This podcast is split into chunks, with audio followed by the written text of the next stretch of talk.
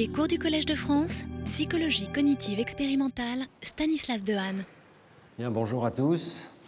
Merci de prendre place et merci à vous d'être venus euh, nombreux ce matin.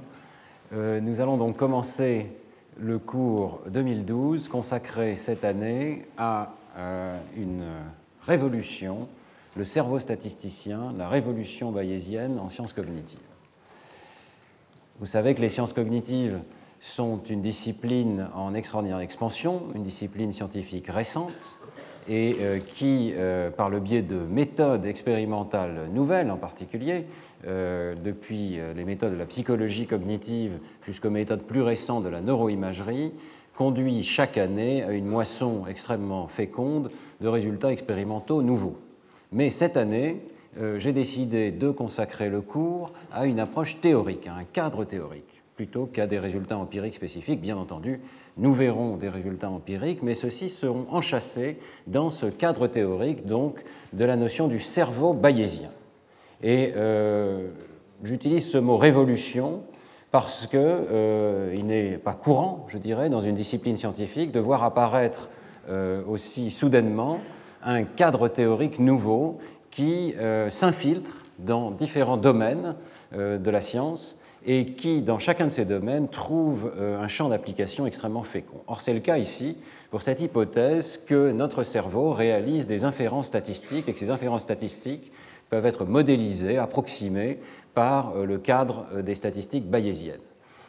Vous savez que beaucoup de biologistes sont sceptiques sur l'idée qu'il puisse y avoir en neurosciences, en sciences cognitives, des théories générales et euh, ils sont sceptiques pour une raison très simple, c'est que notre cerveau n'est pas le résultat d'un processus d'optimisation parfait, il est le résultat du bricolage de l'évolution. Euh, l'évolution conduit évidemment à optimiser les systèmes dans une certaine mesure, mais elle le fait probablement en réponse à des problèmes de nature extrêmement différente, de perception, d'action, dans le domaine visuel, dans le domaine auditif, euh, dans toutes les modalités sensorielles, et puis a des niveaux d'abstraction dans le cerveau humain euh, qui sont particuliers pour le cerveau social, pour le domaine du traitement du langage. Et donc, jusqu'à récemment, euh, nous étions nombreux à penser qu'il n'y aurait peut-être pas de théorie générale du cerveau humain, mais qu'il y aurait autant de théories qu'il y a de domaines d'application particuliers de la perception, de l'action, etc eh bien, euh, cette idée est en train d'être battue en brèche avec euh, la notion du cerveau euh, statisticien, puisqu'il semble bien ici qu'on ait affaire à un cadre théorique qui puisse s'appliquer de façon extrêmement large et qui conduit à une vision nouvelle de l'architecture même du cortex, qui pourrait avoir une architecture commune. Vous savez qu'il existe une organisation régulière des couches du cortex euh, dans toutes les aires de Brodmann, avec bien entendu une variabilité d'une région à l'autre, mais l'existence même de régularités très générales dans l'architecture du cortex pourrait remonter euh, à euh, cette hypothèse que le cerveau est organisé pour réaliser des inférences statistiques bayésiennes. Et entre les mains de personnes telles que Carl Friston, que nous avions reçu comme professeur invité pour quelques cours il y a maintenant quatre ans, eh bien, euh, cette théorie bayésienne euh, prend un cadre extraordinairement général. Elle devient une théorie de la minimisation de l'énergie libre, et on en parlera dans quelques cours. J'essaierai de ne pas trop rentrer dans le détail mathématique, mais nous verrons euh, que cette théorie, effectivement, fournit, avec un recul considérable, toute une série de prédictions qui concernent à la fois la psychologie, la nature des décisions qui sont prises pour nos actions, mais aussi dans notre système perceptif, et l'architecture corticale qui permet euh, ce type de décision. Euh, entre les mains d'autres personnes, telles que Josh Tenenbaum de MIT, dont nous parlerons aujourd'hui, eh euh, cette théorie devient une théorie générale de l'apprentissage. Elle explique comment les enfants euh, font des inductions, et en particulier dans le domaine de l'apprentissage du langage, qui a été un domaine extrêmement controversé, elle peut expliquer certaines des inductions extraordinairement sophistiquées que semblent réaliser les enfants euh, spontanément lorsqu'ils sont exposés à quelques mots et qu'ils infèrent très rapidement le sens des mots qu'ils entendent.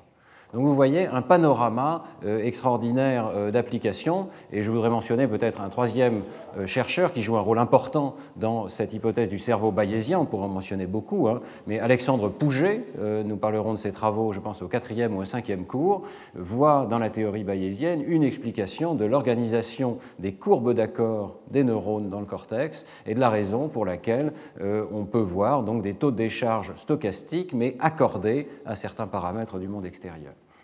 Il s'agirait pour les neurones de coder des distributions euh, au sens vraiment statistique du terme, donc des distributions de probabilité, et les neurones seraient organisés pour réaliser des opérations sur ces, sur ces distributions telles que euh, le nécessite la théorie bayésienne. Bien, tout ceci est très allusif. Euh, je vais essayer de le rendre beaucoup plus concret en vous présentant euh, tout de suite quelques exemples d'application de la théorie bayésienne, et vous allez voir que euh, ça n'est pas si compliqué que ça. En tout cas, j'essaierai de ne pas présenter trop d'équations, on ne pourra pas y échapper, hein. mais j'essaierai surtout de vous montrer le sens et l'intuition derrière les équations.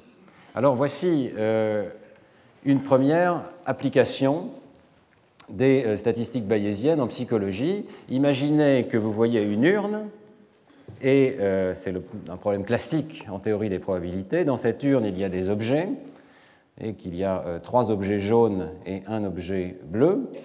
Ils sont en mouvement stochastique. On pourrait imaginer que l'urne est secouée. En tout cas, hein, ça suppose qu'il euh, faut faire appel ici à notre sens des probabilités. Un objet sort de l'urne et c'est l'objet jaune. Vous n'êtes pas spécialement surpris de cette observation observons une deuxième urne. Dans cette urne, il y a trois objets bleus maintenant et un objet jaune. Ces objets se secouent, l'urne euh, disparaît, on ne voit plus son contenu, et sort de l'urne, exactement la même chose qu'auparavant, un objet jaune. vous avez compris que dans le cas 1, l'événement était probable, puisque l'objet qui est sorti de l'urne est l'objet qui était le plus nombreux au départ. Et euh, dans le deuxième cas, c'est l'objet improbable qui est sorti. Avons-nous une sensibilité à ce type d'observation? Eh bien, euh, je pense que vous avez calculé vous-même qu'un des résultats était plus probable que l'autre.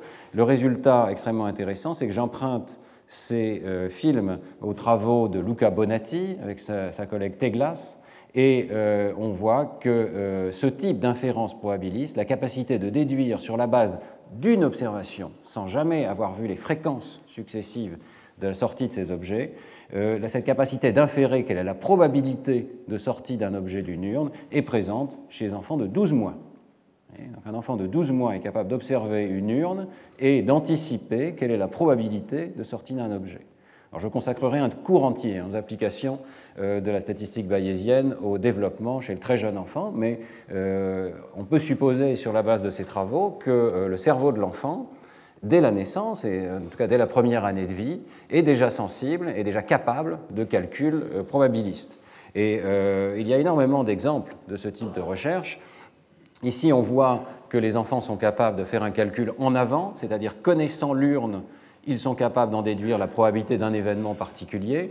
J'ai oublié de vous dire que la mesure qui permet de le prouver, c'est toujours la mesure du temps de regard, c'est-à-dire que l'enfant regarde plus longtemps les événements improbables par rapport aux événements probables. C'est comme ça qu'on arrive à vérifier hein, que l'enfant euh, fait un calcul euh, probabiliste, qu'il a anticipé sur la situation probable ou improbable. Et euh, les nouveaux résultats de Luca Bonatti nous montreront que le temps de regard est en fait un reflet direct de la probabilité, c'est-à-dire que c'est une variable continue et pas seulement une variable discrète. Il n'y a pas seulement la surprise versus l'absence de surprise, il y a un degré de probabilité qui détermine la surprise de l'enfant.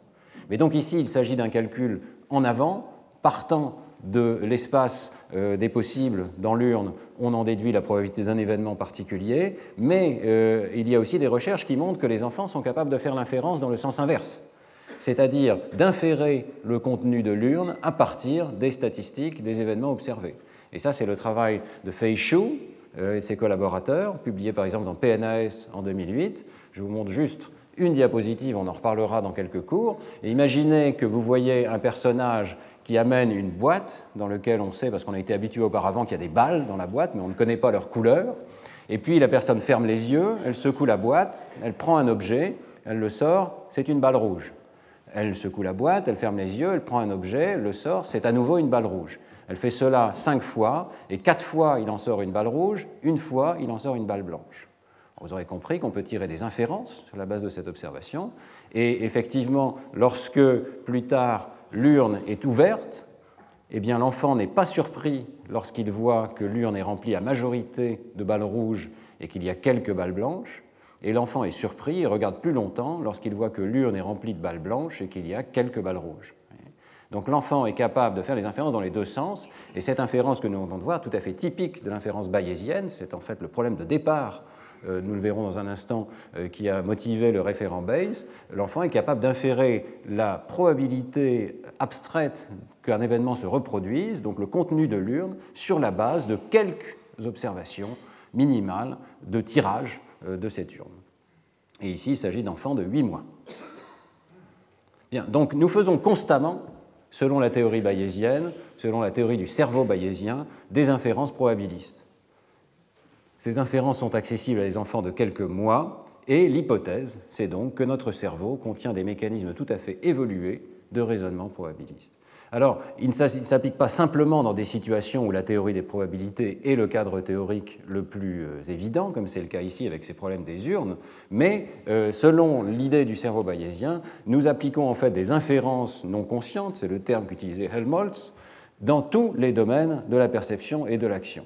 Et je vais à nouveau juste vous en donner un exemple pour vous allécher, on en parlera au prochain cours euh, dans le domaine de la perception. Vous regardez euh, cette image qui est devenue classique à la suite des travaux de Ramachandran et vous y voyez six sphères, six demi-sphères, euh, qui, pour cinq d'entre elles, j'espère que c'est le cas dans votre perception, sont en relief, et puis il y en a une qui est en creux. Je pense qu'on est tous d'accord sur cette perception. Nous partageons tous cette interprétation de ce qui n'est après tout qu'une image Hein, sur mon écran d'ordinateur. Bien, euh, là où les choses se corsent, c'est si je prends cette image et je la fais tourner de 180 degrés. Et l'observation de Ramachandran, c'est que votre perception change radicalement. Et maintenant, il n'y a plus que 5 euh, objets en creux et un objet en relief. Je vais revenir en arrière pour que vous puissiez voir. Voilà. Immédiatement, je pense votre perception a changé. Hein, et je fais tourner à nouveau cette image et vous voyez très bien que euh, la perception change. Vous avez peut-être temporairement euh, de légères ambiguïtés hein, dans votre perception. Et puis ça se stabilise. Et euh, là, je pense qu'on est assez vite d'accord qu'il y a cinq creux et une bosse sur cette image. Alors, le fait de tourner cette image nous montre que, effectivement, la perception de départ était ambiguë. En réalité, on ne s'est pas rendu compte, mais l'image de départ était complètement ambiguë. Il y avait deux interprétations possibles. Chacune, chacun de ces gradients ce n'est rien d'autre que des gradients de, niveau de blanc et de gris ici. Euh, chacun de ces gradients dans un cercle est compatible avec l'interprétation c'est une bosse ou c'est un creux, et votre cerveau tire des inférences sur la base de ces entrées, essaye d'en déduire quel est l'état extérieur du monde. Et en fait, nous faisons ça en permanence lorsque euh, nous ouvrons nos yeux et que notre cerveau interprète les entrées bidimensionnelles qu'il reçoit sur chaque rétine comme euh, des indications sur un monde extérieur structuré. Eh bien ici, le problème est ambigu, les entrées sont minimales. Alors que fait le cerveau? Eh bien l'interprétation de ces données, c'est que notre cerveau euh, tire des inférences sur quelque chose qui est totalement euh, caché ici, qui est la source de lumière. Et euh, il y a effectivement une source de lumière en général dans le monde extérieur, c'est le Soleil, il vient d'en haut. Et donc notre cerveau, en l'absence d'autres données, utilise l'hypothèse que la lumière vient d'en haut pour en déduire quelle est la forme des objets. Et donc si je reviens à l'image de départ, il est tout à fait clair que si on suppose que la lumière vient d'en haut, alors l'interprétation euh, naturelle de ces gradients, ce sont des demi-sphères pour euh, celles qui ont la lumière vers le haut, et ce sont des creux pour celles euh, qui ont la lumière vers le bas. et lorsqu'on tourne la scène, eh bien, il est évident que la perception change parce que notre interprétation suit toujours cette hypothèse que la lumière vient d'en haut. Alors, euh, il semblerait donc, et c'est l'interprétation des psychophysiciens qui ont étudié ces phénomènes de perception, que notre cerveau tire des inférences tout à fait euh, hiérarchiques jusqu'à des niveaux qui sont euh, tout à fait absents de l'image. Il n'y a pas dans cette image d'indication sur la source de lumière, mais notre cerveau tire des inférences et dispose d'a priori sur les états cachés du monde extérieur, y compris les sources de lumière. nous verrons dans les cours suivants que s'il y avait des indices même partiel dans cette image sur l'existence d'une source de lumière, on pourrait renverser ce biais. Mais en l'absence euh, d'indices, eh bien, notre cerveau va avoir une hypothèse a priori qui est que la lumière vient d'en haut. Nous verrons que la combinaison de ces a priori sur le monde extérieur et des indices qui sont issus de la perception se fait sous un mode bayésien, c'est-à-dire que notre cerveau, disposant d'informations perceptives ambiguës, réalise des inférences statistiques. Ces inférences statistiques respectent, dans une très large mesure, le cadre mathématique de la théorie bayésienne. Donc c'est là un deuxième domaine dans lequel la théorie va pouvoir s'appliquer. Mais on voit ici que si l'on suit cette idée, eh l'inférence statistique ferait partie des opérations élémentaires, automatiques, inconscientes de notre cerveau, qui seraient réalisées en parallèle, de façon massivement euh, calculatoire, euh, sur l'ensemble de la chaîne de la perception. Nous verrons dans les cours suivants qu'il euh, n'y a pas que la perception qui peut s'interpréter dans ce cadre hiérarchique bayésien, mais que nos prises de décision dans le domaine de l'action, l'apprentissage du langage, la reconnaissance des mots, même des phénomènes très abstraits de la cognition, comme les inférences que nous pouvons tirer sur l'esprit des autres, il pense que je pense que tu penses, etc., ce dont on avait parlé l'an dernier, la métacognition, eh bien, euh, ces euh, domaines peuvent aussi euh, être modélisés, par une approche bayésienne. Alors voilà un résumé des idées essentielles du cours de cette année. Je dois dire tout de suite d'ailleurs que euh, ces idées sont tellement fortes et envahissent tellement différents domaines de la, cognition qu'il est possible, euh, je m'en rends compte en préparant ce cours, que ce cours s'étende sur deux ans parce que je pense vraiment qu'il s'agit là d'idées très importantes. Alors première idée, donc l'inférence bayésienne, c'est une théorie mathématique relativement simple, en tout cas dans ses fondements, qui caractérise le raisonnement plausible en présence d'incertitudes. C'est-à-dire qu'à chaque fois qu'il y a euh, des incertitudes dans les entrées, le cadre de la théorie bayésienne est le bon cadre théorique normatif pour en tirer des conclusions sur la base d'un raisonnement plausible nous verrons comment tirer des conclusions, et ce sera l'objet du cours d'aujourd'hui, d'expliquer un tout petit peu comment fonctionne cette théorie bayésienne. Jusqu'ici, ce sont des mathématiques et non pas des sciences cognitives. Sauf que on voit que ce sont des mathématiques qui s'intéressent au mode de raisonnement. Deuxièmement, l'inférence bayésienne rend bien compte des processus de perception. Étant donné des entrées ambiguës, notre cerveau en reconstruit l'interprétation la plus probable en utilisant, semble-t-il, des procédures de raisonnement plausible bayésien. Troisième point, nos décisions combinent un calcul bayésien des probabilités sur le monde extérieur, un aspect de sensation, perception, avec une estimation de la valeur probable et des conséquences de nos choix. Et c'est la combinaison probabilité plus estimation de la valeur qui nous permet de prendre des décisions. Quatrième point, l'architecture du cortex pourrait avoir évolué pour réaliser à très grande vitesse, de façon massivement parallèle, des inférences bayésiennes. Et nous verrons quelques-unes des hypothèses qui sont faites actuellement sur la manière dont ce calcul massivement bayésien pourrait s'organiser. Mais euh, nous verrons qu'il y a des conséquences très importantes pour la théorie même du calcul, parce qu'on pourrait atteindre là de nouvelles machines qui réalisent à grande vitesse des inférences qui restent très difficiles à réaliser dans le cadre informatique classique.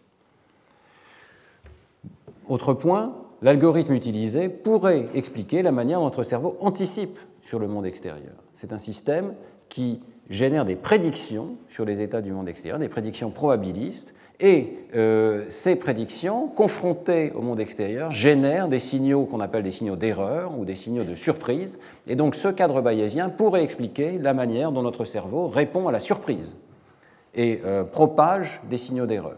Et nous verrons avec la théorie de Carl Friston, la théorie du codage prédictif, euh, créée par Carl Friston et par bien d'autres collaborateurs avant et après lui, eh bien, nous verrons que cette théorie permet d'expliquer en grand détail la forme des potentiels évoqués, la forme des signaux recueillis au niveau euh, cérébral en fonction du temps, comme étant des signaux de propagation des erreurs dans le, dans le cerveau. Sixième point, qui est un point extrêmement important, cette théorie s'applique de façon essentielle à l'apprentissage et aux nourrissons, au bébé. Le bébé, selon cette théorie, pourrait être doté dès la naissance de compétences pour le raisonnement plausible et pour l'apprentissage bayésien. Des compétences qui combineraient de façon appropriée, quasiment optimale, les a priori issus de notre évolution et les données reçues du monde extérieur. Et de ce point de vue-là, la théorie bayésienne est extrêmement intéressante, je dirais même sur un plan philosophique, parce qu'elle euh, permet d'aborder d'une manière très nouvelle le dilemme classique entre les théories empiristes et les théories nativistes. On a à la fois un algorithme d'apprentissage extrêmement puissant et un endroit bien précis de la théorie, dans les a priori et dans les fonctions de vraisemblance, où euh, euh, situer les données euh, innées dont dispose le bébé. Dernier point, cette théorie ne s'applique pas seulement aux aspects psychophysiques de la perception et de l'action, mais à haut niveau cognitif, l'apprentissage du langage, la reconnaissance des mots, la théorie de l'esprit, pourraient également être mobilisées comme des inférences bayésiennes. Je prends juste un exemple pour vous donner une idée, euh, la reconnaissance des mots. Nous avons dans notre lexique euh, plusieurs dizaines de milliers de mots potentiels, nous entendons euh, un signal de parole et nous devons décider lequel de ces mots a été présenté.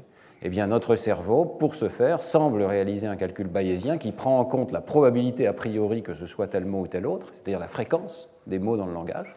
Donc la théorie peut expliquer pourquoi il y a un effet de fréquence massif dans la reconnaissance des mots, et euh, elle prend en compte évidemment la similarité de l'entrée avec chacun des mots qui sont euh, disponibles dans notre lexique, et cela peut expliquer d'autres effets, nous le verrons, de voisinage, par exemple, des mots dans le lexique. Donc la euh, compréhension du lexique mental, de la manière dont nous reconnaissons des mots, est en train d'être révolutionnée par la théorie bayésienne. Alors aujourd'hui, nous n'avons pas parlé de tous ces points, hein, c'est une introduction générale au cours. Aujourd'hui, je vais essayer de vous expliquer comment fonctionne la théorie bayésienne et de vous illustrer la puissance potentielle de euh, ces algorithmes bayésiens dans quelques exemples précis. Alors commençons par le révérend Thomas Bayes. Qui est euh, Thomas Bayes, qui a donné son nom à la théorie bayésienne et dont vous voyez ici un portrait présumé? Eh bien, il s'agit, euh, comme beaucoup d'intellectuels du XVIIIe siècle euh, d'un personnage à la fois religieux et scientifique, un pasteur de l'église presbytérienne et mathématicien, un petit peu comme Mersenne. Il étudie la logique et la théologie à l'université d'Édimbourg, il est aussi d'une famille d'intellectuels, et il publie de son vivant deux ouvrages qui, euh, dont les titres, je mentionnerai que les titres, je ne les ai pas lus d'ailleurs, euh, montrent bien euh, ces doubles intérêts pour la théologie et pour les mathématiques et pour la science en général. Le premier de ces ouvrages est un ouvrage qui s'appelle La bienveillance divine, ou une tentative de preuve que la fin première de la providence et du gouvernement divin est le bonheur de ses créatures. on peut discuter cette assertion, la théorie bayésienne ne dit rien là-dessus, euh, il s'agit, vous voyez, d'une tentative dans l'esprit de Thomas Bayes de euh, résoudre les contradictions fondamentales liées au problème du mal et euh, de l'hypothèse d'une bienveillance divine en présence euh, autour de nous, évidemment, d'un environnement qui semble indifférent. Bon, je ne parlerai pas de ce, livre, je, m'appuie sur un petit article très intéressant qu'a publié la Royal Society à l'occasion du tricentenaire de la naissance de Bayes, qui était membre de la Royal Society. Alors justement, euh, le deuxième livre de Bayes nous concerne plus directement. C'est un livre qui s'appelle Une introduction à la doctrine des fluxions une défense des mathématiciens contre les objections faites à l'auteur de l'analyse. Il s'agit d'Isaac Newton et de son calcul différentiel qui vient d'être introduit. Et ici, il s'agit d'un ouvrage scientifique qui analyse assez finement, apparemment, euh, les euh, idées de Newton et dont euh, le contenu, par la réputation qu'il donne au révérend Bayes, conduit à son élection à la Royal Society le 4 novembre 1742. Il y a un tout petit peu de débat, apparemment, parmi les historiens pour savoir si c'est vraiment cet ouvrage ou d'autres contributions mathématiques de Bayes, puisqu'il a également euh, fait d'autres contributions mathématiques, euh, qui auraient conduit à son élection. Toujours est-il qu'il est élu en 1742, et en fait, euh, on a peu de traces de son activité scientifique jusqu'à sa mort, mais après la mort de Bayes, en 1761, eh bien, son ami Richard Price retrouve dans ses papiers un document qu'il juge extrêmement intéressant il s'agit d'un essai sur la manière de résoudre un problème dans la doctrine des risques. Et, il juge ce document tellement intéressant qu'il le présente deux années plus tard à la Royal Society. Il sera publié par les actes de la Royal Society et c'est le premier article qui applique la fameuse règle de Bayes et c'est cet article qui euh, conduira à attribuer à Bayes cette règle de Bayes. Alors, euh, on peut expliquer en quelques secondes de quoi il s'agit. On savait à l'époque, c'était le début de la théorie des probabilités, avec De Moivre notamment, et on savait résoudre des problèmes directs, c'est-à-dire euh, ceux qu'on traite au lycée. Hein. étant donné une urne avec tant de balles blanches, tant de balles noires, quelle est la probabilité de tirer Q balles noires hein. Ce type de problème. Problème en marche avant. On connaît l'état du monde, on en déduit les probabilités. Le problème que résout Bayes concerne l'inversion de ce raisonnement. Et on va voir que c'est tout à fait typique du raisonnement bayésien de remonter aux causes cachées des états du monde. Il s'agit de résoudre le problème suivant. Étant donné un tirage, que peut-on dire sur le contenu de l'urne C'est le problème que résolvaient tout à l'heure les bébés de 8 mois dans l'expérience de Feichou. Autrement dit, quelle est la probabilité des tirages suivants Étant donné que j'ai fait un certain nombre de tirages, quelle est la probabilité des tirages suivants? Comment mettre à jour euh, mon, euh, ma représentation de cette probabilité? Alors, il faut quand même noter que cette règle de Bayes, d'abord, on va voir qu'elle est extrêmement simple dans sa version tout à fait générale.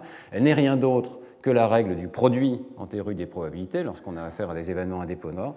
Cette règle particulière était déjà connue de Bermouilli et de Moivre, et euh, on peut dire aussi, euh, il semble que les historiens s'accordent là-dessus, que euh, Bayes n'en a pas vu toute la généralité. Il l'applique dans un cas particulier, mais il semblerait que la personne qui en voit le premier toute la généralité, c'est le marquis de Laplace, en 1774 euh, dans, son livre bien connu sur la théorie des probabilités. Et euh, donc, euh, on attribue à Bayes, d'un point de vue historique, une règle dont la généralité ne sera vue que bien plus tard.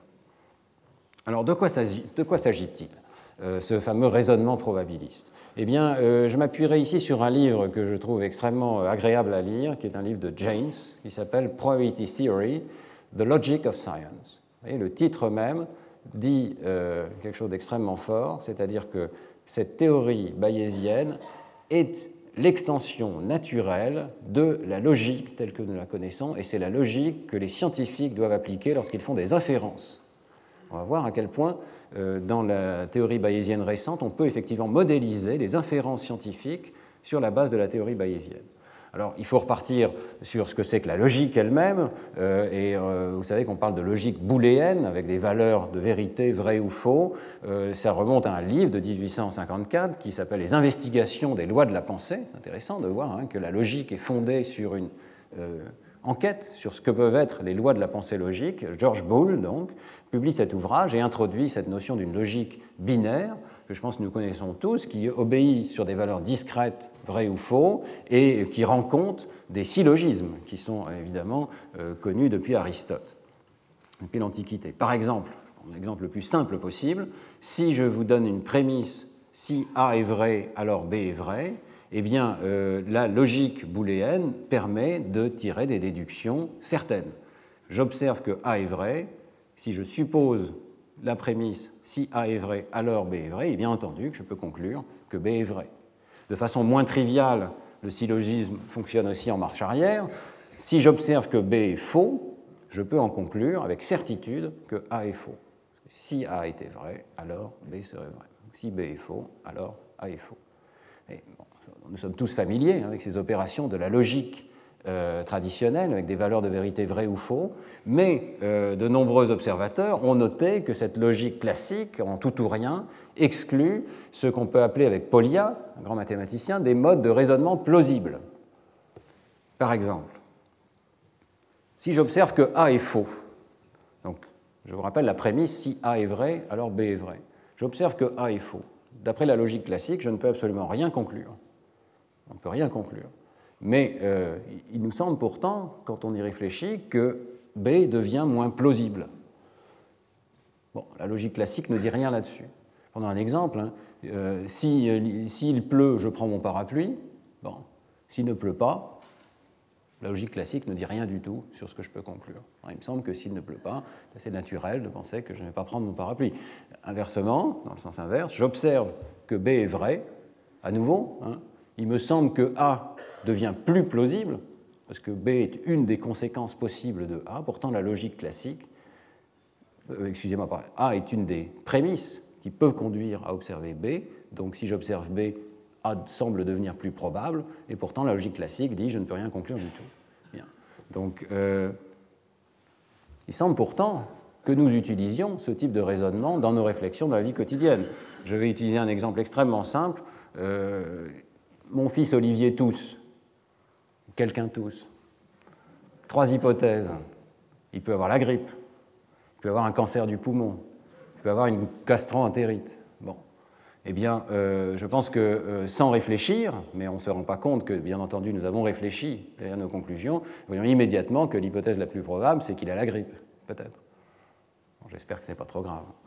Euh, Comment tirons-nous ce type de raisonnement? Absolument pas par des règles logiques certaines, ce ne sont que des raisonnements probabilistes ou des raisonnements plausibles. Nous allons voir dans une seconde que la théorie bayésienne permet de tirer ce genre de raisonnement. Pour tirer ce type de conclusion, il est nécessaire d'étendre les valeurs de vérité discrètes, vraies ou faux, à des plausibilités continues. Et euh, il y a eu tout au long du 19e et du 20e siècle toute une réflexion sur la bonne manière de créer un système de raisonnement plausible qui fasse appel à des probabilités continues. Alors ces épisodes sont bien résumés dans le livre de James et ils montrent ce qu'on appelle le théorème de Cox-James, qui était au départ introduit par Cox et repris par James, euh, il montre que sur la base de trois critères mathématiques que doivent vérifier ces plausibilités, on peut en déduire un système axiomatique unique. Alors, euh, ces critères mathématiques sont extrêmement faibles quelque part, ils sont assez, sont assez évidents. Le premier, c'est que les degrés de plausibilité sont représentés par des nombres réels. Autrement dit, il y a une seule échelle numérique de plausibilité. Le deuxième point, c'est que ces valeurs doivent suivre des règles de bon sens. Et ici, on ne peut que reprendre le mot de Laplace lui-même, hein, selon lequel la théorie des probabilités n'est rien d'autre que le bon sens réduit au calcul. Il s'agit de réduire à un calcul les opérations que nous considérons de bon sens et qui conduisent à un raisonnement plausible. Alors, quels sont ces postulats? Eh bien, le premier postulat, c'est la cohérence ou la non-contradiction euh, du système de plausibilité. C'est-à-dire que si on a plusieurs manières, par des raisonnements, d'arriver au même résultat, toutes ces manières doivent parvenir à la même valeur de plausibilité. Il ne doit pas y avoir de contradiction dans le système. Deuxième postulat, postulat d'honnêteté, aucune des données disponibles ne doit être ignorée. Donc le système doit utiliser l'ensemble des données disponibles. Troisièmement, postulat de reproductibilité, des états de connaissance équivalents doivent avoir le même degré de plausibilité. Vous voyez que ce sont des postulats tout à fait minimaux. Hein. Eh bien, dans ces conditions, euh, euh, le théorème de Cox-James montre que les règles suffisent à définir, à une fonction monotone près, des règles mathématiques universelles pour la plausibilité P. Autrement dit, euh, nous sommes contraints. Si ce sont les bonnes manières de raisonner sur la plausibilité, eh bien, il y a une seule solution mathématique possible, à une fonction monotone près. Donc, voilà, il y a un système monotone de plausibilité, et il se trouve que les règles de combinaison des plausibilités sont en fait, toujours à une fonction monotone près, les règles habituelles de la probabilité. Nous allons les voir dans un instant. Donc, on peut en conclure que si l'évolution du cerveau a conduit à des règles cohérentes de manipulation de la plausibilité, alors ces règles doivent approximer les règles standards de la probabilité. Mais vous voyez qu'il y a un point très important ici, c'est que ces probabilités ne sont pas seulement interprétées comme les fréquences d'événements du monde extérieur, la possibilité de sortir une balle d'une urne plutôt qu'une autre, ce qu'on appelle le point de vue fréquentiste en probabilité. Mais elles sont interprétées comme des mesures de la connaissance subjective, c'est-à-dire la plausibilité d'une interprétation par rapport à une autre, étant donné les données euh, cognitives dont nous disposons. il n'y a plus aucune référence dans la théorie de la plausibilité telle que le voit James à euh, la notion des fréquences dans le monde extérieur. Il s'agit simplement de savoir ce qu'on peut déduire en termes de plausibilité des euh, connaissances dont nous disposons dans le monde extérieur. Alors, quelles sont ces règles fondamentales de la plausibilité? Il y en a plusieurs. Euh, je vous dis, elles reproduisent celles de la probabilité classique, donc elles sont tout à fait euh, banales. la première règle, c'est qu'on peut attribuer une plausibilité nulle, conventionnellement, à, une réflexion, un postulat, une prémisse qui serait fausse. Donc, ce qui est faux est représenté par une plausibilité nulle. Ce qui est vrai, strictement vrai, peut être représenté par une plausibilité de 1. Lorsqu'on a n hypothèses qui sont mutuellement exclusives et tout aussi plausibles, et qu'on n'a aucune information pour décider entre elles, eh bien, la plausibilité de ces n hypothèses va être 1 sur n. La plausibilité du contraire d'une proposition, donc la plausibilité de non-x, où x est une proposition, et 1 moins la plausibilité de x. Vous voyez que ce sont des, propositions banales de la théorie des probabilités. Et puis il y a la règle fondamentale qu'on appelle donc la règle de Bayes, qui est que la, plausibilité de l'intersection de deux propositions, c'est-à-dire que deux propositions euh, simultanées soient vérifiées, la plausibilité donc de A et B peut être euh, écrite soit comme la plausibilité de A sachant que B est vérifié, multipliée par la plausibilité de B, ou comme la plausibilité de B sachant A multipliée par la plausibilité de A. Cette règle est un petit peu compliquée, euh, mais c'est la règle fondamentale de la théorie bayésienne, et donc je vais essayer de l'expliquer un tout petit peu en détail. Elle est en fait assez facile à retenir si on pense à un diagramme de Venn. Donc là, on retombe dans la théorie des, probabilités tout à fait classique, euh, du niveau, je dirais, du lycée. Hein. Euh, considérons tous les états possibles du monde, on appelle cet ensemble univers oméga, il y a à l'intérieur de ces états possibles du monde des états dans lesquels la proposition A est vraie, représente par un diagramme de Venn ici. Il y a d'autres états dans lesquels la, proposition B est vraie, et il y a une intersection qui est tous les états du monde dans lesquels la proposition A et la proposition B sont simultanément vérifiées. Alors comment peut-on calculer euh, la probabilité, dans ce cas particulier, de l'intersection de A et de B, donc la probabilité de A et B? Eh bien, on voit tout de suite qu'on a plusieurs manières de la calculer. On a deux manières très simples. La première, c'est de considérer d'abord la proposition A. Donc on va considérer que dans un premier temps, A est vérifié, donc avec une certaine probabilité, P de A. Et puis, dans un deuxième temps, à l'intérieur de l'ensemble A, eh bien, il se trouve que la proposition B est vérifiée. Donc, plausibilité de B sachant A multipliée par la plausibilité de A. C'est l'une des manières de calculer la plausibilité de l'intersection A et B. Puis vous voyez qu'on peut évidemment faire le calcul en faisant jouer à A et à B des rôles totalement symétriques, et donc on peut calculer la même euh, valeur de probabilité en considérant B d'abord. Donc on rentre d'abord dans l'ensemble B avec une certaine probabilité, P de B, et ensuite à l'intérieur de l'ensemble B, on regarde la probabilité de A sachant B. D'où l'équation de Bayes. C'est aussi simple que cela, c'est très facile à retenir. Alors, euh, je voudrais simplement souligner qu'il s'agit ici que d'un aide-mémoire. Je suis revenu à une interprétation euh, fréquentiste, élémentaire, avec des diagrammes de Venn qui consistent à compter combien d'états euh, tombe euh, dans euh, l'état A, dans l'état B ou dans l'intersection A et B, les règles mathématiques qui gouvernent la plausibilité, comme on l'a vu auparavant, restent valables avec la même loi de Bayes, même pour des assertions A et B qui ne sont pas décomposables en états élémentaires, dans lesquels on peut compter les sorties des urnes, etc., mais restent valables donc pour n'importe quelle valeur de la plausibilité de A et de B. Et ça, c'est le point tout à fait essentiel. Donc on, oublie l'interprétation fréquentiste, on est en train d'avoir une théorie générale de euh, la représentation de la plausibilité cognitive de certaines assertions. Alors que permet la règle de Bayes? Elle permet des raisonnements à la fois en avant et en arrière la théorie des probabilités telle que vous l'avez sans doute apprise au lycée, telle qu'elle est enseignée, est surtout utilisée pour calculer la probabilité d'une observation étant donné certaines hypothèses sur l'état du monde. Ce type de problème, vous le connaissez tous. En voici un. Voici une urne concernant, euh, qui contient pardon, trois euh, boules noires et sept boules blanches on tire successivement sans remplacement deux boules, quelle est la probabilité de tirer deux boules noires? Bon, Vous savez qu'on peut utiliser les règles classiques de la probabilité.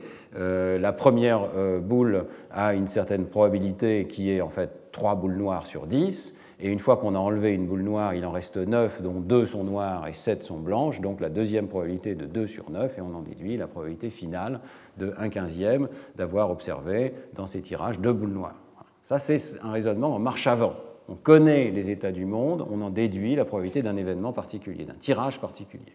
Ce qui est particulier à la théorie bayésienne, c'est qu'on peut faire ce raisonnement en marche arrière, qui était l'objet du, mémoire de Bayes au départ. C'est-à-dire que les observations et les hypothèses jouent des rôles strictement symétriques et que rien n'empêche d'utiliser les équations de Bayes pour inverser totalement le procédé. C'est-à-dire raisonner de cette manière-là, étant donné les observations que j'ai faites, quelle est la probabilité de l'hypothèse H et de chaque hypothèse que je peux avoir sur l'état du monde extérieur? On va appliquer la règle fondamentale de Bayes que je réécris ici avec les données D et les hypothèses H. Et donc la probabilité de D sachant H fois la probabilité de H est égale à la probabilité de H sachant D fois la probabilité de D. Et donc, je peux remanier cette équation et j'arrive à une forme tout à fait fondamentale ici, qui est que la probabilité de l'hypothèse connaissant les données, ayant observé certaines données, est proportionnelle à la probabilité des données étant donné l'hypothèse fois la probabilité de l'hypothèse. Donc P de H sachant D est proportionnel à P de D sachant H fois P de H. Alors, que nous dit cette équation?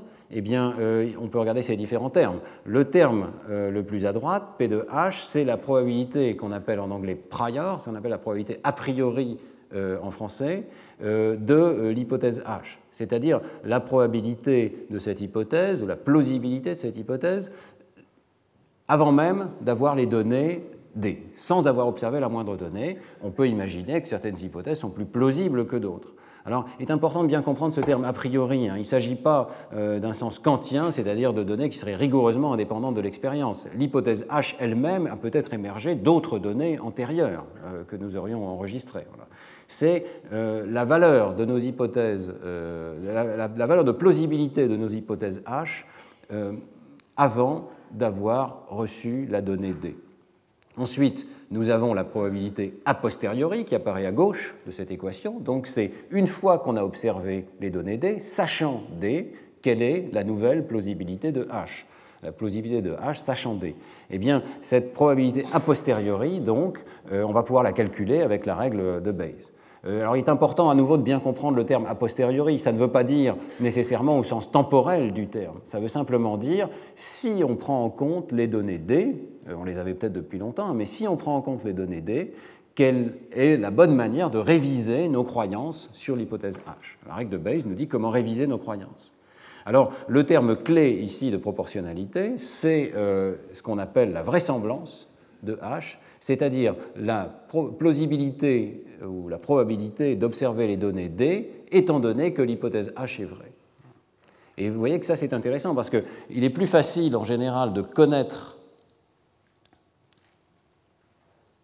ce terme donc de plausibilité des données étant donné l'hypothèse que de connaître le terme de gauche.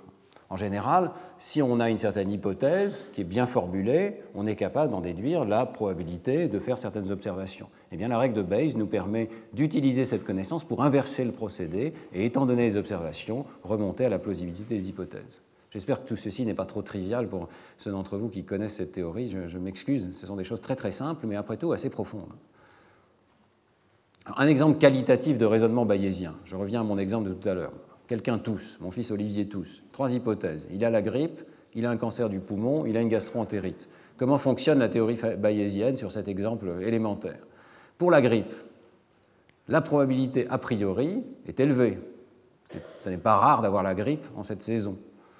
La vraisemblance est élevée également, c'est-à-dire que la probabilité des symptômes toussés, étant donné qu'on a la grippe, est quelque chose d'assez élevé. Il est fréquent qu'on tousse quand on a la grippe. Donc les deux termes de l'équation sont relativement élevés et la plausibilité de l'hypothèse grippe est donc assez élevée. Pour l'hypothèse 2, cancer du poumon, bon, la vraisemblance est élevée. Il est fréquent, peut-être encore plus fréquent que pour la grippe, que lorsqu'on a un cancer du poumon, on tousse. Par contre, la probabilité a priori est faible. Il est peu probable qu'une personne euh, qui se mette à tousser, euh, a priori, euh, d'emblée, ait d'un cancer du poumon, vous voyez. Donc le produit des deux va nous dire que la plausibilité finale est faible. Pour la gastroentérite, c'est l'inverse. La probabilité a priori est élevée, il est fréquent, malheureusement, d'avoir une gastroentérite, mais tousser ne fait pas partie des symptômes plausibles de la gastroentérite. Donc la probabilité des données toussées, étant donné l'hypothèse gastroentérite, est assez faible, et le produit des deux va être assez faible. Et donc on voit qu'on peut expliquer cette espèce d'intuition immédiate que nous avons que la grippe est l'explication la plus plausible, comme le résultat d'un mini-calcul, tout à fait élémentaire ici évidemment, euh, sur euh, ces plausibilités. Au passage, notez qu'on a utilisé un critère particulier ici, qui est de regarder la plausibilité finale, le terme de gauche, la plausibilité de l'hypothèse étant donné les données. C'est ce qu'on appelle un critère de maximum a posteriori hypothesis, c'est-à-dire la, plausibilité finale a posteriori. On n'a pas utilisé ce qu'on appelle le critère de maximum de vraisemblance, qui constituerait à maximiser uniquement la plausibilité des données étant donné l'hypothèse. Il est très important de considérer à la fois la probabilité a priori de la maladie ici et la euh, vraisemblance des symptômes étant donné euh, l'hypothèse particulière. Il faut considérer le produit des deux. Il faut savoir qu'il y a un certain nombre d'erreurs statistiques qui sont commises parce qu'on oublie de euh, prendre en compte la probabilité a priori des maladies. On y reviendra dans un instant. Ça s'applique tout à fait directement au raisonnement probabiliste dans le cas notamment des décisions médicales. Alors, quelques remarques sur cette fonction de vraisemblance. C'est une fonction qui nous dit la plausibilité des données étant donné l'hypothèse mais c'est une fonction mathématique, vous voyez, à deux variables ici, cette plausibilité, il y a D il y a H, et si on considère cette fonction comme une fonction de H, c'est-à-dire qu'on passe en revue les différentes hypothèses avec des données fixes, eh bien c'est ce qu'on appelle la fonction de vraisemblance, likelihood en anglais. Alors, cette fonction euh, ordonne les hypothèses. Elle nous permet de donner euh, une idée numérique, quantitative, avec une fonction de plausibilité monotone, des mérites relatifs de ces différentes hypothèses, étant donné les données que nous avons reçues. La vraisemblance n'est pas une probabilité, ça c'est important à comprendre, parce que simplement sur le plan mathématique, l'intégrale sur h de cette fonction ne vaut pas 1. Donc on ne peut pas l'interpréter directement comme une probabilité. C'est une plausibilité euh, qui nous donne des indications relatives sur la valeur des différentes hypothèses. Prenons un exemple. Si on joue à pile ou face avec une pièce truquée, imaginez que quelqu'un vous amène euh, une pièce et vous dit ah on va jouer à pile ou face, tu vas voir c'est très amusant, euh, je jette la pièce et si c'est pile je gagne, euh, si c'est face c'est toi qui gagne. Vous avez peut-être un petit peu de suspicion parce que normalement c'est un jeu au hasard et si un ami vous propose de jouer à ce jeu, peut-être qu'il a une pièce truquée qui lui permet de gagner plus souvent. Effectivement, vous jouez avec lui et plusieurs fois de suite, c'est lui qui gagne quelle est la probabilité qu'il soit venu avec une pièce truquée eh bien, La théorie bayésienne permet de raisonner sur ce genre de situation. On inverse le processus, donc on raisonne sur la probabilité que euh, une certaine, euh, la plausibilité qu'une hypothèse soit euh, juste, étant donné les observations qu'on a pu faire. Vous voyez ici un diagramme extrêmement simple qui nous montre comment après deux tirages, où j'ai observé deux fois pile, je peux réviser la distribution de plausibilité de, que euh, l'hypothèse, la probabilité a une certaine valeur, qui est ici sur l'axe des x, euh, soit... Euh, voilà, on voit ici sur ce diagramme, je reprends, on voit sur ce diagramme la plausibilité finale de l'hypothèse la probabilité de la pièce est 0,6 ou 0,7 ou 0,8 ou 0,9 en fonction des observations deux fois pile. Et que si j'ai observé deux fois pile, le plus plausible, c'est que la pièce soit euh, une pièce truquée dans laquelle euh, il y a, euh, elle tombe toujours sur pile. Néanmoins, il y a une distribution de plausibilité, vous voyez, qui est continue, et il n'est pas du tout peu plausible que la pièce soit en fait une pièce tout à fait normale avec une probabilité de 0,5. Si j'avais observé deux fois pile et une fois face, cette euh, distribution changerait, cette fonction de vraisemblance changerait, et la vraisemblance euh, de chacune de ces hypothèses euh, serait modifiée. Donc la fonction de vraisemblance est une fonction extrêmement importante dans ce rayonnement bayésien, dans la mesure où elle va nous permettre de dire où se trouve le pic de vraisemblance pour chacune de nos hypothèses. Et l'hypothèse que la pièce est une probabilité de 0,66 euh, ici, et l'hypothèse la plus plausible après avoir observé deux fois pile et une fois face. Mais d'autres hypothèses restent tout à fait plausibles, et notamment celle que ce soit une pièce totalement non truquée. Donc la théorie de Bayes va nous permettre de réviser progressivement euh, euh, ces vraisemblances sur les hypothèses du monde extérieur. Alors, on peut considérer ici ce qu'on appelle le facteur de Bayes. J'introduis tout un vocabulaire hein, qui est nécessaire pour pouvoir parler de euh, ces raisonnements. Le facteur de Bayes est euh, ce qui sépare deux hypothèses sur le plan de la vraisemblance. C'est le rapport de leur vraisemblance. La vraisemblance, donc la, la plausibilité d'avoir observé les données étant donné que le modèle 1 est vrai, et la plausibilité d'avoir observé les données étant donné que le modèle 2 est vrai le rapport de ces deux euh, plausibilités nous donne euh, donc le rapport de ces deux vraisemblances nous donne euh, une idée de leur mérite respectif. Et en fait, c'est souvent le logarithme de cette valeur. On passe très souvent au logarithme parce que vous voyez que ça va transformer les divisions et les produits en somme, ce qui va être beaucoup plus simple, est une mesure beaucoup plus intelligible. Et parfois, on utilise également cette mesure qui est le log de p sur 1 moins p, qu'on va appeler l'évidence c'est l'évidence en faveur d'une hypothèse par rapport à toutes les autres. Donc log de P sur 1 moins P. En anglais, weight of evidence, ou euh, dans la terminologie de Turing, on verra que Turing a joué un rôle intéressant dans cette affaire, eh bien, euh, ce qu'on appelle log odds. Donc ça quantifie la valeur de vraisemblance d'une hypothèse par rapport à toutes les autres hypothèses alternatives, d'où le 1 moins P. Alors ce euh, rapport ou ce log, eh bien, ont des interprétations qu'on peut appeler psychologiques euh, directes. Euh, et euh, Harold Jeffreys, qui est l'un des pionniers de ce raisonnement bayésien, propose une sorte d'échelle. Alors c'est totalement subjectif. Hein. les vraies valeurs sont évidemment numériques, mais ici vous avez les ratios, donc les facteurs de Bayes le ratio de ces deux vraisemblances pour l'hypothèse 1, pour le modèle 1 et pour le modèle 2. Vous avez ici la valeur correspondante en logarithmes décimaux et la valeur en logarithme binaire, qui est donc en bits. Vous voyez qu'on peut considérer que, bien entendu, si le rapport est, inférieur à 1, euh, donc le logarithme est négatif, Eh bien, en fait, non seulement on n'a pas d'évidence en faveur du modèle 1, mais c'est le modèle 2 qui est supporté. Si le rapport est supérieur à 1, mais reste petit, disons entre 1 et 3, à ce moment-là, on a un petit peu d'évidence, mais là, Jeffreys nous dit à peine la peine de le mentionner en faveur de l'hypothèse 1. Et progressivement, à mesure que ce ratio s'élève, donc la, vraisemblance des données euh, devient de plus en plus grande dans un modèle par rapport à l'autre, le ratio s'élève, et eh bien on voit qu'on peut tirer des conclusions de plus en plus fortes, très fortes, décisives, en faveur d'un modèle par rapport à un autre. L'échelle logarithmique décimale est intéressante ici. Euh, ce qui est présenté, ce sont ce qu'on appelle des décibanes, et non pas des décibels, mais évidemment c'est très proche, c'est-à-dire c'est euh, dix fois le logarithme décimal du rapport.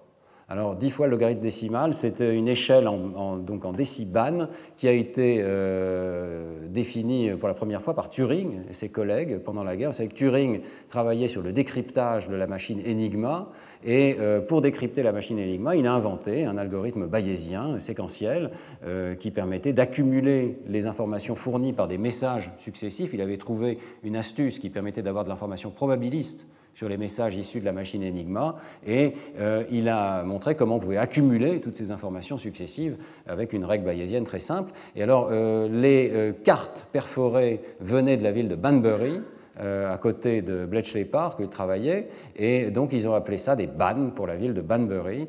le ban, c'est donc une unité d'un facteur 10 d'augmentation de ce rapport, de ce facteur de Bayes, et le déciban, c'est donc un dixième de cette valeur. Et l'intérêt du déciban, c'est qu'il s'est proposé, sans preuve particulière, hein, mais comme étant peut-être proche de la plus petite valeur d'évidence que l'on peut euh, percevoir sur le plan humain. C'est-à-dire, c'est une petite quantité d'évidence qui commence à nous dire qu'il y a un modèle qui est privilégié par rapport à un autre. Un dixième de Ban, donc un dixième d'évolution sur cette échelle logarithmique du rapport du facteur de Bayes. Vous voyez qu'on commence à avoir une idée très quantitative, un modèle très particulier de la manière dont le raisonnement se met en place, et on a même une échelle de mesure de la plausibilité d'un modèle euh, par rapport à un autre et de la vraisemblance. Alors, euh, une autre propriété extrêmement intéressante des équations de Bayes, c'est qu'elle euh, inclut euh, de façon automatique, en tout cas c'est ce qui est euh, proposé par les défenseurs du raisonnement bayésien, le rasoir d'Occam.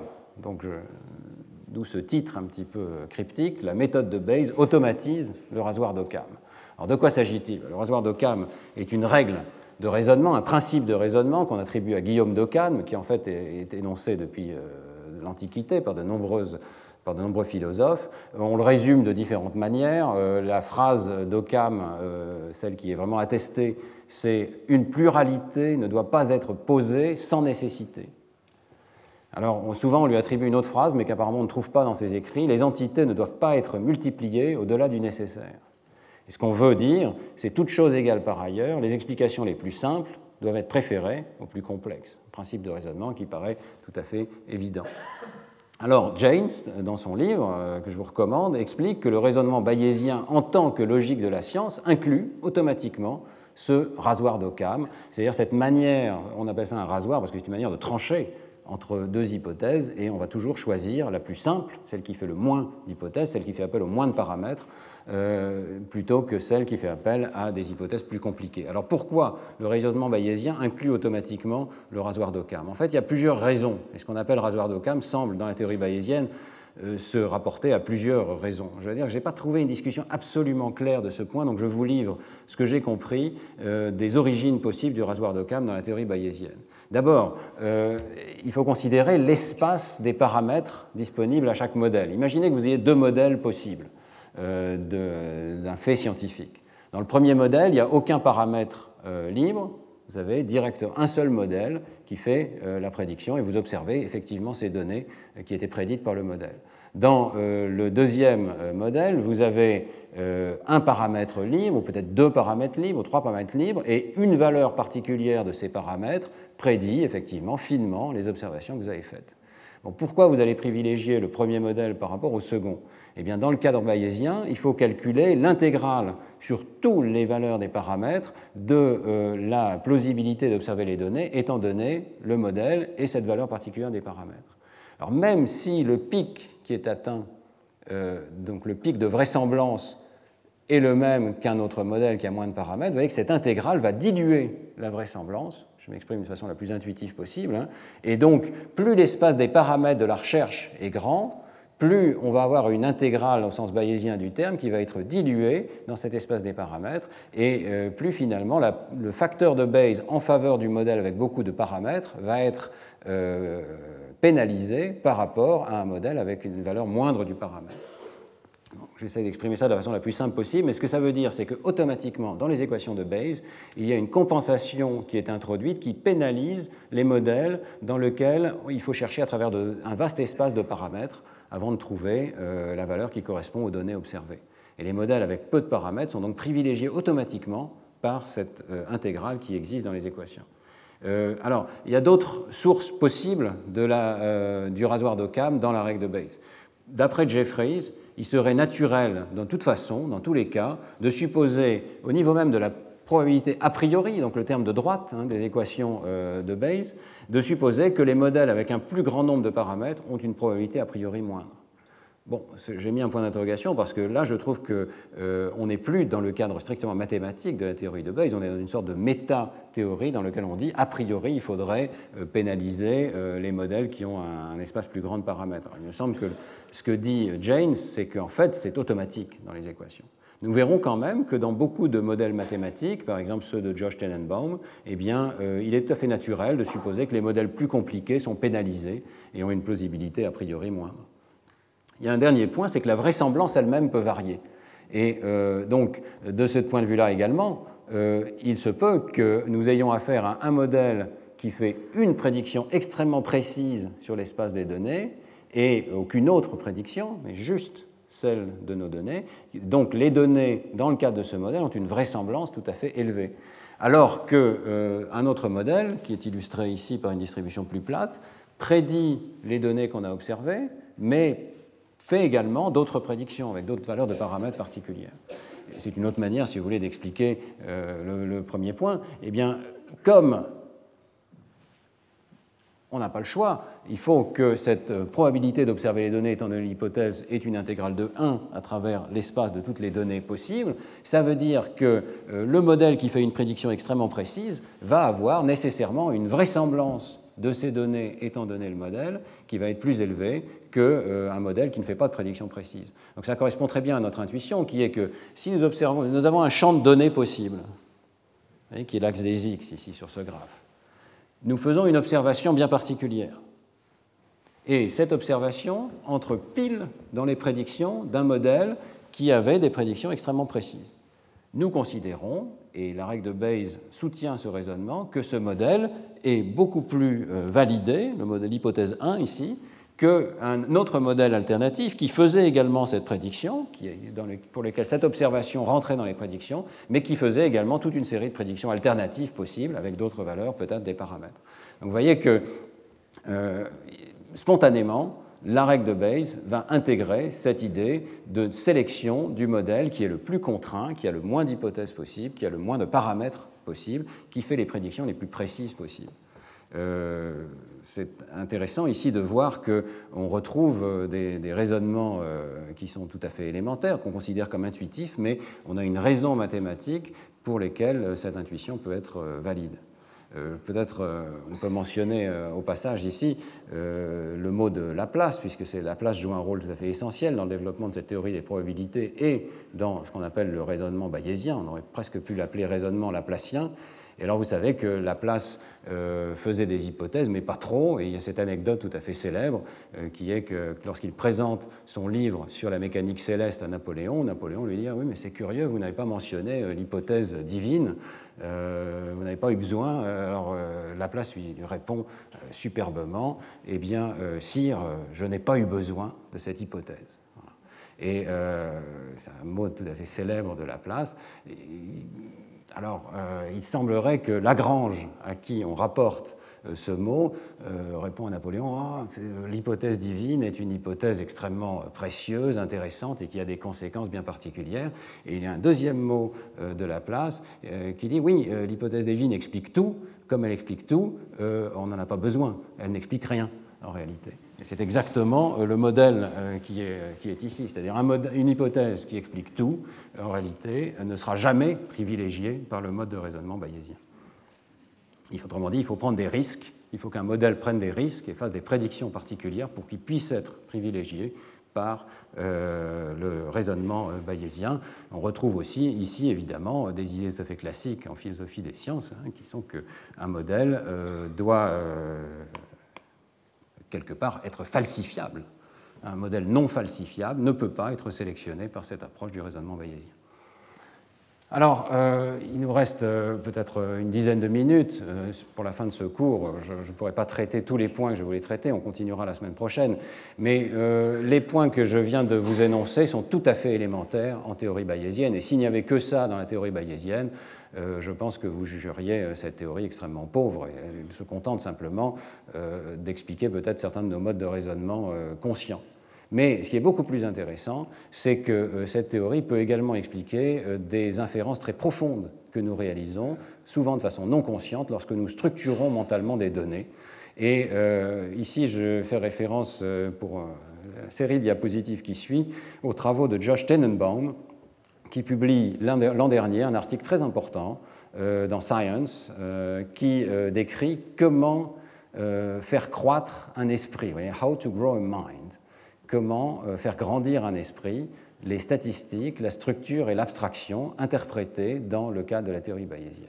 Il se propose euh, de euh, résoudre un problème extrêmement général qui est celui-ci, je cite Josh Tenenbaum, pour les scientifiques intéressés par la manière dont les humains parviennent à comprendre le monde, le principal défi est le suivant. Comment nos esprits parviennent-ils à inférer autant à partir de si peu? C'est vrai, c'est un problème euh, fondamental, si fondamental qu'il a été qualifié de scandale de l'induction, discuté par Bertrand Roussel et par euh, bien d'autres philosophes, notamment Peirce. Je pense que euh, nos collègues ici au Collège de France discutent quotidiennement en philosophie de ce type de discussion. Hein. comment est-ce que nous faisons pour réaliser des inférences inductives qui semblent aller parfois bien au-delà des données observables? Il paraît évident que les enfants et les adultes n'ont pas assez de données pour tirer les inférences qu'ils font. Euh, par exemple, je cite à nouveau Josh Tenenbaum, je trouve que c'est une observation assez juste, nous savons parfaitement en statistique, c'est martelé dans nos esprits de scientifiques, que corrélation n'est pas causation. C'est-à-dire qu'on ne peut pas inférer de la simple corrélation entre deux variables expérimentales qu'il y a une cause, que l'une est la cause de l'autre. Pourtant, quotidiennement, nous inférons sur des relations causales entre les événements du monde extérieur sur la base de quelques données qui sont souvent très faibles et qui ne suffiraient même pas, d'après George Tenenbaum, à calculer une corrélation. Et c'est vrai, dans certaines expériences, les enfants tirent des inférences causales sur la base de quelques observations, en nombre tout à fait insuffisant pour calculer un coefficient de corrélation. Autre exemple, c'est l'apprentissage du langage. Et euh, le philosophe Quine a mentionné euh, ce paradoxe qui, fait que l'on est capable d'apprendre du vocabulaire. Lorsque, euh, ici, une mère montre à son enfant un lapin, elle lui dit Ça, c'est un lapin. Le problème que Quine pose, c'est comment l'enfant peut-il savoir que le mot lapin se réfère à l'objet lapin? C'est un problème d'induction phénoménal parce que, euh, en fait, il y a simplement une corrélation entre des états du monde extérieur et euh, le fait que la mère énonce le mot lapin. Comment l'enfant sait-il que le mot lapin ne réfère pas, euh, réfère effectivement à cet animal que nous aimons bien et ne réfère pas, par exemple, à une partie du corps de l'animal, peut-être les oreilles, ou bien réfère peut-être au type de mouvement qui est fait par l'animal, ou bien réfère à toute cette catégorie d'animaux, peut-être les mammifères dans leur ensemble. Euh, comment faisons-nous pour apprendre le mot mammifère alors que nous apprenons aussi le mot lapin? Euh, le problème de, Quine considérable consiste à dire qu'il y a un espace d'hypothèse essentiellement infini. Hein. Pourquoi est-ce que le mot lapin ne réfère pas à un lapin maintenant, mais à un autre objet demain? Euh, Si on considère l'espace des hypothèses à considérer, il est potentiellement infini, et pourtant, en quelques observations, les enfants vont inférer quel est le sens du mot lapin. C'est un argument très similaire dans le domaine de la syntaxe et de la grammaire proposé par Chomsky, qui nous dit qu'il y a une pauvreté du stimulus, c'est-à-dire que vous n'observez pas suffisamment de phrases de la grammaire pour inférer euh, ce qui semble pourtant être inféré par l'enfant lorsqu'il fait des règles de surgénéralisation. Euh, il tire euh, des, règles de, grammaire de, données qui sont en nombre trop faible et donc la conclusion de Chomsky, c'est qu'il doit avoir une grammaire universelle, il doit avoir un système extrêmement structuré de représentation avant même d'avoir été exposé aux données du monde extérieur. C'est un problème qui a vraiment divisé euh, les philosophes, mais aussi les sciences cognitives, euh, qui a conduit à des solutions extrêmement extrêmes, celle de Chomsky, qui est un nativisme euh, vraiment extrême, versus celle des connexionnistes, qui ont dit non, des algorithmes d'apprentissage simples nous permettent d'inférer la structure des données. Alors qu'en est-il exactement? Eh bien, Tenenbaum propose d'éclairer ce scandale de l'induction par la théorie bayésienne et de montrer qu'en fait, dans la théorie bayésienne, on peut résoudre ce problème de, l'induction. Et il nous montre que euh, des inductions rapides peuvent être interprétées dans le cadre de la théorie bayésienne. Alors ça, ici, il, prend un exemple très simple tiré des euh, analyses de l'apprentissage du langage. Supposez que vous appreniez une langue étrangère et vous allez apprendre le sens du mot tufa et on vous montre des exemples de tufa. C'est tout ce que vous voyez. Donc, euh, je tire cette figure de l'article de Tenenbaum. Hein. vous voyez un premier tufa, c'est cet objet étrange. Voilà un deuxième tufa, et voilà un troisième tufa. Alors maintenant, euh, vous allez voir d'autres objets, et il s'agit de dire si ce sont des tufas ou pas. Est-ce que ceci est un tufa? Oui? Je crois que le consensus, c'est plutôt oui. Est-ce que ceci est un tufa? Non. Est-ce que ceci est un tufa Non. On peut continuer. Hein, celui-ci Oui Celui-ci Voilà. Alors voilà le tableau entier des tufas et des non-tufas, et vous avez, vous avez tous répondu euh, avec un grand consensus. Euh, vous voyez que les, carrés entourés de bleu sont les carrés où les sujets ont généralisé le mot tufa, et les autres sont des objets de complexité euh, similaire, mais on juge que le mot tufa ne s'applique pas. Donc vous avez réalisé euh, en ce moment même le scandale de l'induction. Vous avez tiré des conclusions excessives sur la base de trois données. comment vous avez fait? Eh bien, euh, la théorie de Josh Tenenbaum, c'est que nous avons implicitement, lorsque nous regardons ces objets, une métrique qui se met en place qui est une métrique arborescente. C'est-à-dire que nous calculons les similarités entre les objets sur la base des arbres. Et vous voyez l'arbre ici que l'on peut tirer de façon euh, assez automatisée hein, de, cette, la perception des, objets que je vous ai présenté. Et alors, euh, Josh Tenenbaum dit que bah, l'apprentissage du langage fonctionne selon des hypothèses arborescentes. C'est-à-dire que les hypothèses dans le lexique mental que vous allez considérer pour mettre en regard avec les mots que vous recevez sont des hypothèses de catégories au sein de ces arbres.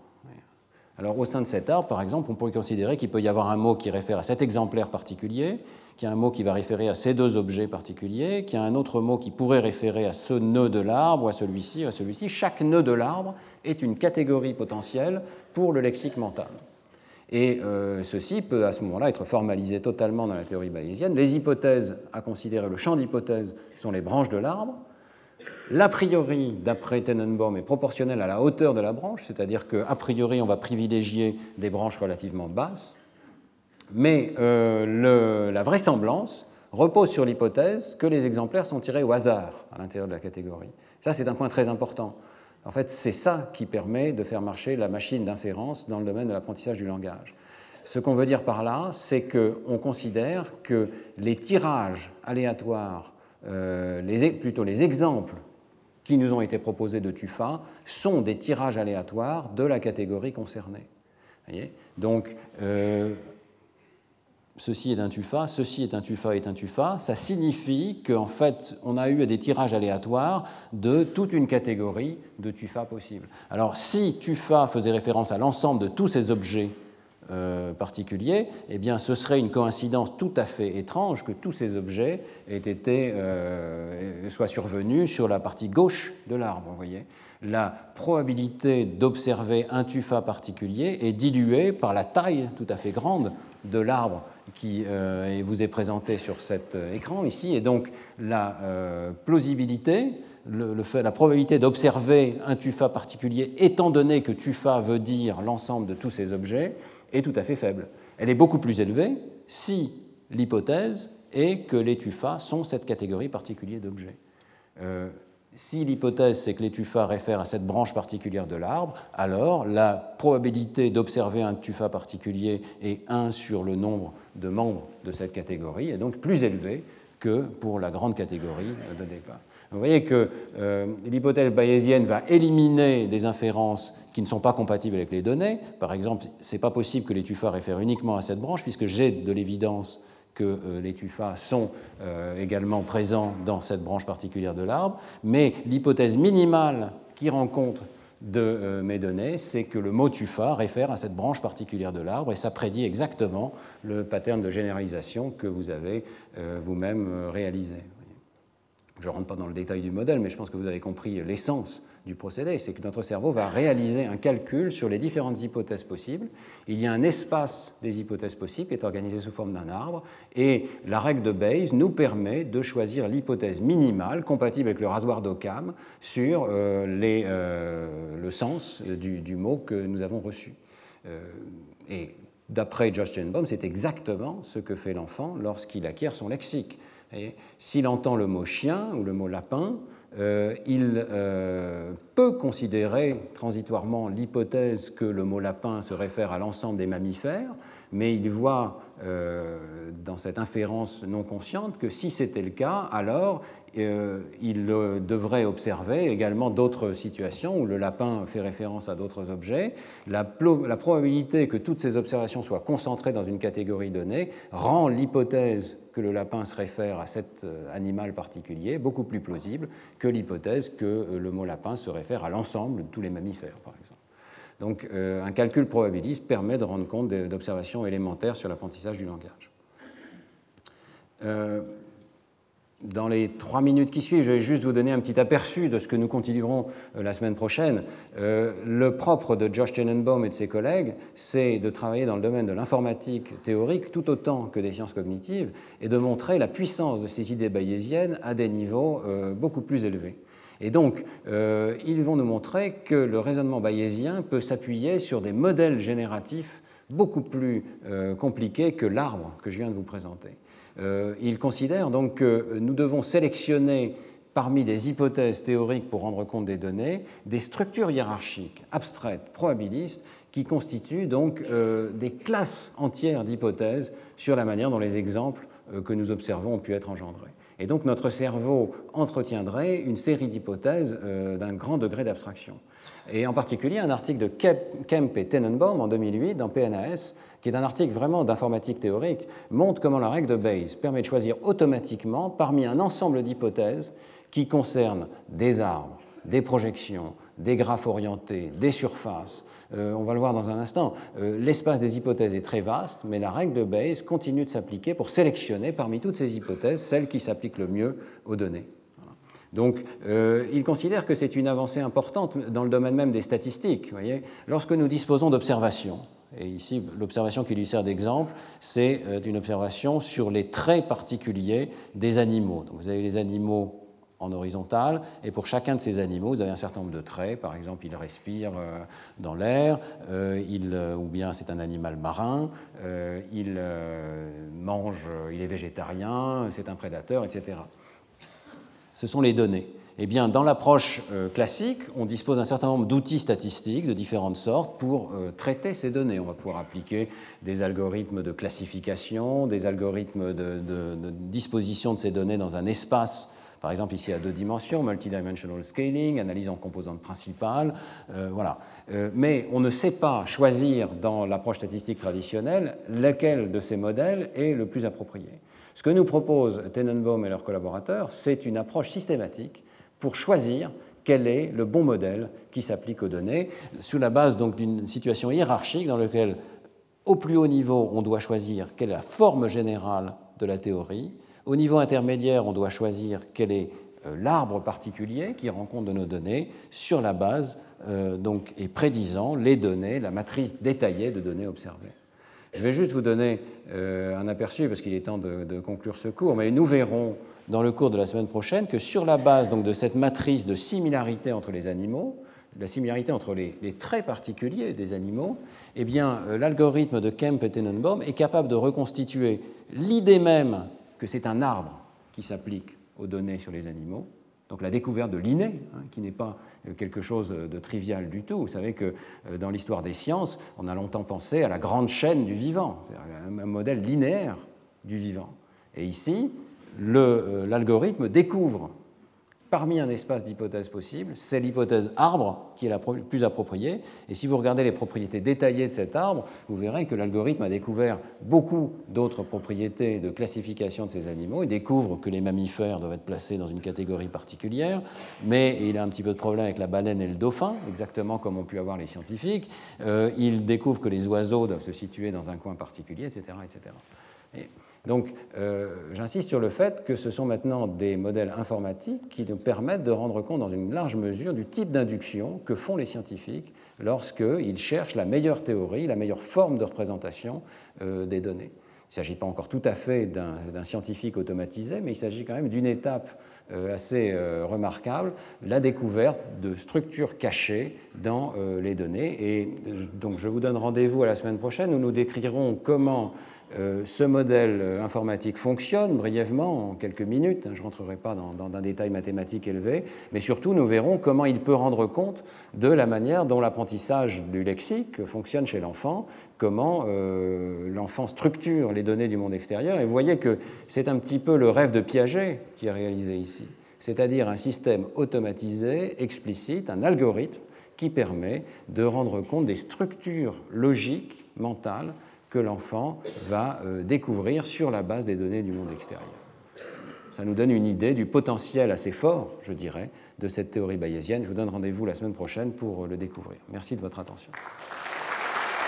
Retrouvez tous les contenus du Collège de France sur www.colège-2-france.fr.